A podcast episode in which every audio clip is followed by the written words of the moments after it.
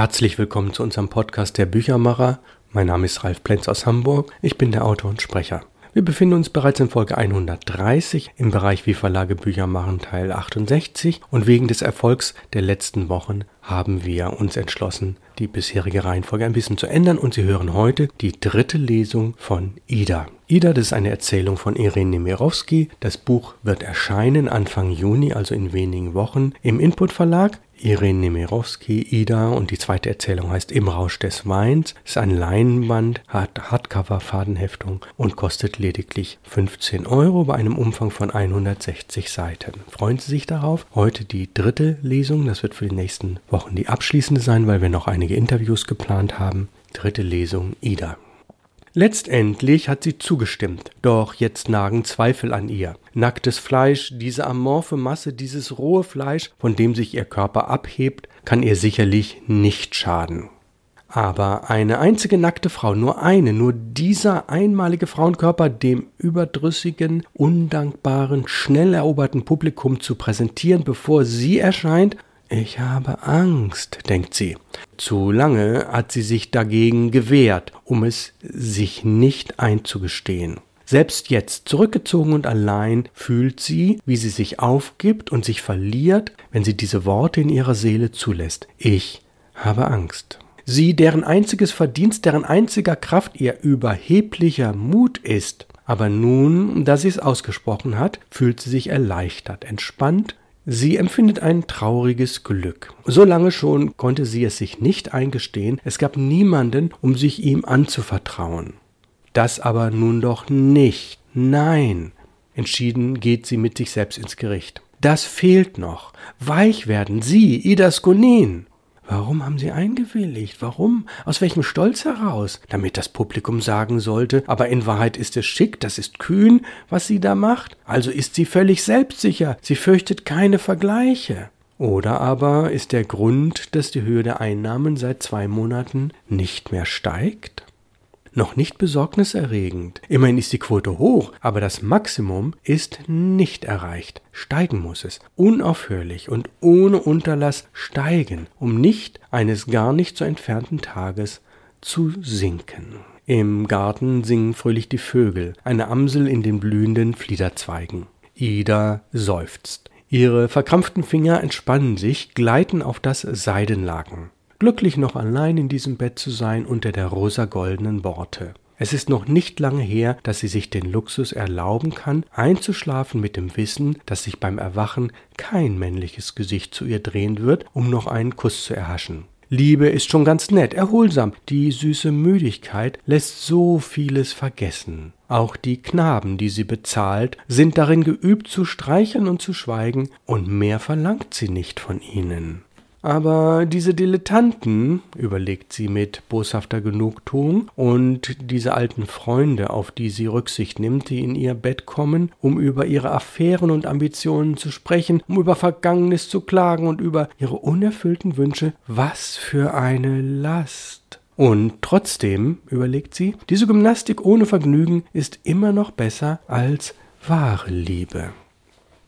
Als sie den Kopf zu den geschlossenen Fensterläden dreht, sieht sie ein kaminrotes Feuer auf dem Rasen leuchten.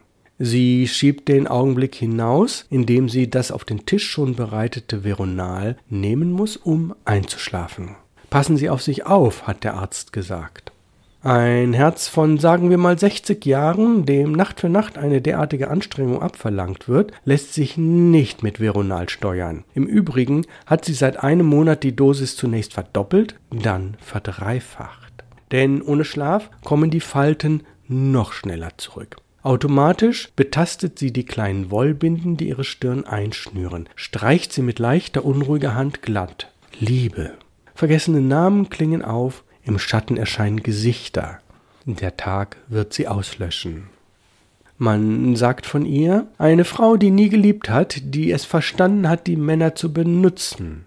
Nein, ich bin kein gutes Mädchen, wirklich nicht, murmelt sie plötzlich und will wild und ungestüm wie früher mit einer fast vergessenen Bewegung den Kopf zurückwerfen, muss aber sofort an ihre gefärbten Haare denken. Sie dürfen sie möglichst wenig bewegen, trocken und brüchig wie sie sind.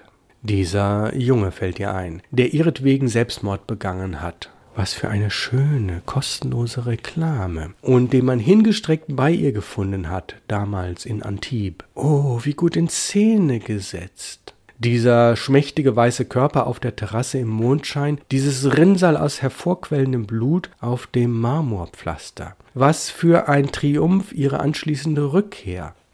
Aber um aufrichtig zu sein, hat er sich wirklich aus Liebe das Leben genommen, Kokain vergiftet und halb verrückt, wie er war, an jenem Tag? Gewiss, sie ist geliebt worden, sie verstand es, die Männer zu halten. Gabriel Clive, der Erste, hatte sie ihre Macht erfahren lassen, über das unbestimmte flüchtige Wunschbild eines Mannes. Die meisten anderen hingen aus Eitelkeit an ihr, mehr verlangten sie nicht und mehr gab sie ihnen nicht. Im Dunkeln tauchen gewisse Gesichter auf, die sie wohlgefällig und mit geheimer Zärtlichkeit betrachtet. Sie macht sich jedoch keine Illusionen. Mit ihnen genießt sie noch einmal ihre eigene Jugend. Ich habe also niemals geliebt, überlegt sie noch einmal mehr. Nein, entschieden nein. Was soll ich mit der Liebe? Was ich brauche, was ich genieße, was mir gefällt, das ist das Bad in der Menge. Das Dunkel, die Begehrlichkeit, das Stammeln, das aus dem Saal aufsteigt, wenn ich erscheine. Diese anonyme Lüsternheit. Wie ich das alles liebe. Es verlieren? Nein, lieber sterben. Aber dafür muss ich schön bleiben. Frisch, jung. Nicht mehr daran denken oder sich erinnern, nichts erhoffen, nichts bedauern, nichts fürchten. Sie schließt die Augen und unterdrückt mit aller Kraft das nervöse Zucken der Augenmuskeln.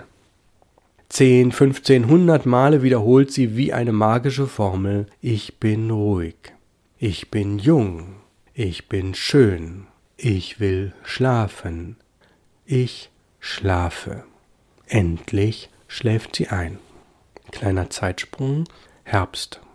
Letzte nächtliche Proben. Der Saal ist in Dunkelheit getaucht. Nur das Orchester ist schwach erleuchtet. Man hört das Vorspiel kleiner Kristallflöten. Unsichtbare Hände regulieren die Lichter. Goldene Lichtkegelblaue Strahlen leuchten kurz auf, verlöschen.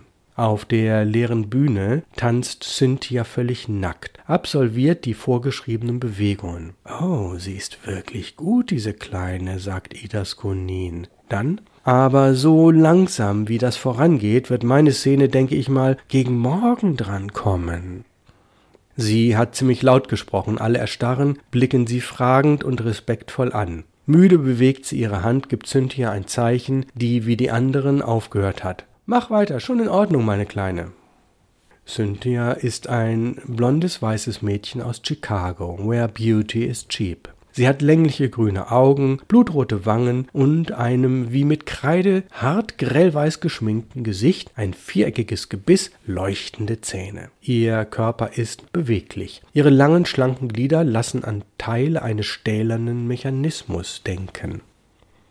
Ah, so schön ist sie nun auch wieder nicht, denkt Ida. Ich dagegen, mein Luxus, mein Renommee, meine Juwelen. Sie fühlt sich schwer und unbeweglich so allein in ihrer Loge. Sie hat die Freunde, die Getreuen, fortgeschickt. Sie hält sich für betont aufrecht, straff aufgerichtet, sich der Blicke durchaus bewusst, die sie im Dunkeln suchen, sie wiedererkennen, sie und ihren Hermelinmantel. Ah, Hermelin, damit man sagen soll, selbst in ihrem Alter hat sie keine Angst vor Weiß. Erstaunlich. Eine Menschenmenge. Für eine Vorprobe, überlegt sie, hat man wieder genauso viele eingeladen wie zur Generalprobe, aber so ist es eben, die reinste Raserei. Sie ist tief erschöpft. Bald drei Uhr. Man hat ihr einen kalten Hühnerflügel und Champagner hingestellt. Zerstreut trinkt sie in kleinen Schlucken. Ein bisschen Feuchtigkeit bei diesem warmen, vertrauten Geruch nach Staub. Wären da nicht diese ganzen Leute, würde sie einschlafen, würde sich hier besser erholen als zu Hause. Sie verkriecht sich tief ins Theater wie ein Tier in seine Höhle. Sie schläft fest ein. Trotzdem hält sie ihren Kopf gerade, eine automatische Angewohnheit. Für kurze Augenblicke schreckt sie aus ihrer Benommenheit auf, streckt sich, hält ihre Hand einem Schatten, der in den Reihen entlang geht, zum Kuss hin, lächelt und murmelt Guten Tag, guten Tag, oh, Sie. Sieh an, wie nett, dass Sie gekommen sind. Wie geht es Ihnen, meine Liebe? Ich muss Sie einfach umarmen. Oh, wie reizend Sie sind. Aber nach und nach schweigt sie. Man lässt sie in Ruhe, betrachtet sie aus der Entfernung mit gemischten Gefühlen. Die rosa geschminkten Wangen, die lange weiße Hand mit den berühmten Ringen, die nachlässig über der Brüstung ihrer Loge hängt. Ja, und wie diese kommende Aufführung, diese Generalprobe vor sich geht, das werden wir später erfahren. In den nächsten Wochen haben wir jetzt ein paar Interviews, das heißt, es wird ein bisschen dauern und dann kommt ja auch schon bald das Buch Irene Nemirovsky aus dem Input Verlag www.input-verlag.de Ida, im Rausch des Weins 15 Euro ein Leinenband übersetzt von Cordula Scheel bei der ich mich nochmal sehr herzlich für die tolle Übersetzungsarbeit bedanken werde. Nächste Woche also die Folge 131, wie Verlage Bücher machen, Teil 69. Aus Hamburg grüßt Sie ganz herzlich Ihr Büchermacher Ralf Plenz.